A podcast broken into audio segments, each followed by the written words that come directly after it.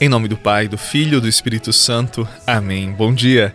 Hoje é domingo, dia 6 de junho, dia da ressurreição, a palavra de Marcos no terceiro capítulo. Naquele tempo, Jesus voltou para a sua casa com seus discípulos e de novo se reuniu tanta gente que eles nem sequer podiam comer. Quando souberam disso, os parentes de Jesus saíram para agarrá-lo, porque diziam que estava fora de si. Os mestres da lei que tinham vindo de Jerusalém diziam que ele estava possuído por Beuzebu e que pelo príncipe dos demônios ele expulsava os demônios. Então Jesus os chamou e falou-lhes em parábolas. Como é que Satanás pode expulsar a Satanás? Se o reino se divide contra si mesmo, ele não pode manter-se. Se uma família se divide contra si mesma, ela não pode manter-se. Assim, se Satanás se levanta contra si mesmo e se divide, não poderá sobreviver, mas será destruído. Ninguém pode entrar na casa de um homem forte para roubar seus bens, sem antes o amarrar. Só depois poderá saquear sua casa. Em verdade vos digo: tudo será perdoado aos homens, tanto os pecados como qualquer blasfêmia que tiverem dito. Mas quem blasfemar contra o Espírito Santo nunca será perdoado, mas será culpado de um pecado eterno. Palavra da salvação. Glória a vós, Senhor.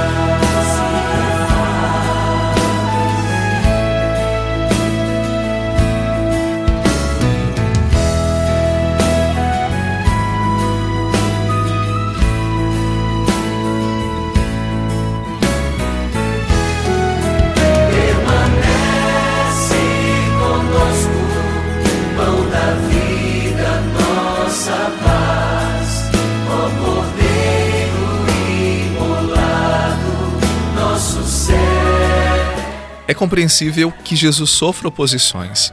Quem faz alguma coisa, quem movimenta a vida, quem doa um pouco de si, quem ajuda a comunidade, sempre, sempre provoca reações.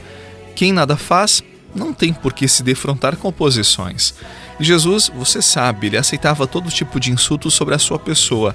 Ele era escarnecido, provocado, caluniado, perseguido e tantas outras maldades. E é compreensível, porque aqueles que fazem o bem, eles sofrem. Se você não quer sofrer, não ame e fique no seu canto, na sua casa, trancado, não se envolva com nada. Mas também você ficará à margem da própria vida. Você não transformará o mundo à sua volta a partir dos valores que são importantes para você. E se hoje o mundo tem experiências boas, tem valores nobres, nós devemos a pessoas generosas que nos antecederam que arregaçaram as mangas e trabalharam muito e não se preocuparam com aquilo que os outros falavam, porque quando nós nos preocupamos muito com a opinião dos outros, olha, a gente não faz muita coisa não. Infelizmente tem pessoas muito amarguradas, cítricas. Se você faz o bem, elas reclamam. Se você faz o mal, elas também reclamam. Se você não faz nada, elas também reclamam. Jesus fazia o bem independentemente das pessoas.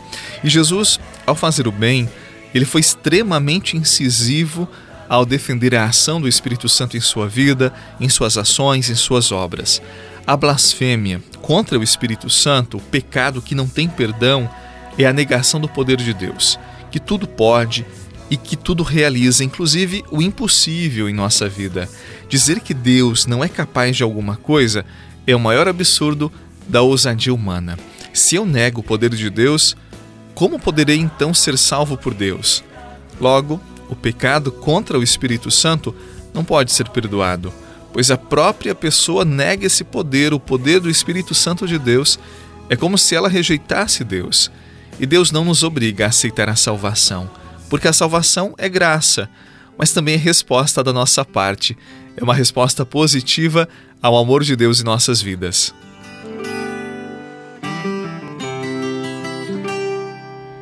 Eu sou o que sou, sou o Deus de amor. Estou aqui pra te curar. Eu sou o que sou, sou o Deus de amor. Estou aqui pra te curar.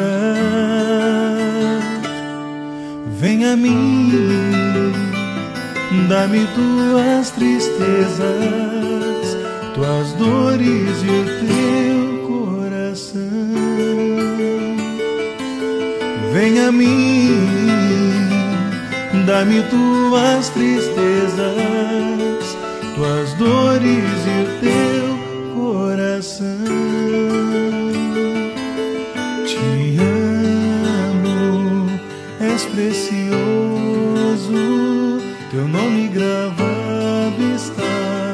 Hoje facilmente as pessoas viajam, fazem festas, dormem, descansam, dão as suas voltas, mas não se lembram de participarem da igreja, não guardam mais o domingo. E quando nós não guardamos o domingo, aos poucos nós vamos perdendo a identidade de cristãos. Nós vamos esquecendo de que somos filhos de Deus e de que a vida eterna é a nossa meta. Participar da igreja no domingo é lembrar de que temos um Pai, que temos uma herança e Ele nos chama à comunhão consigo. Ao participarmos da missa, Deus, o próprio Deus, nos alimenta com a Sua palavra e com o corpo e o sangue do Seu Filho. Participe da Santa Missa, é sempre uma graça poder participar do banquete do Cordeiro e Ele nos convida para estar com Ele. Participe da Santa Missa na sua paróquia. Em nome do Pai, do Filho e do Espírito Santo. Amém. Um excelente dia para você, um abraço e até amanhã. As tristezas, as dores coração. Vem a mim, dá-me tuas tristezas, as dores e o teu coração. Te amo, és precioso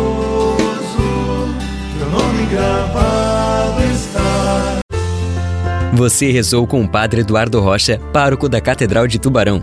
Você pode acompanhar todos os dias pelo Spotify, Deezer, Castbox, Google Podcasts e YouTube. Basta procurar Oração da Manhã com o Padre Eduardo Rocha. E se preferir para receber pelo WhatsApp e Telegram, envie a palavra oração para 48 996 44 1433.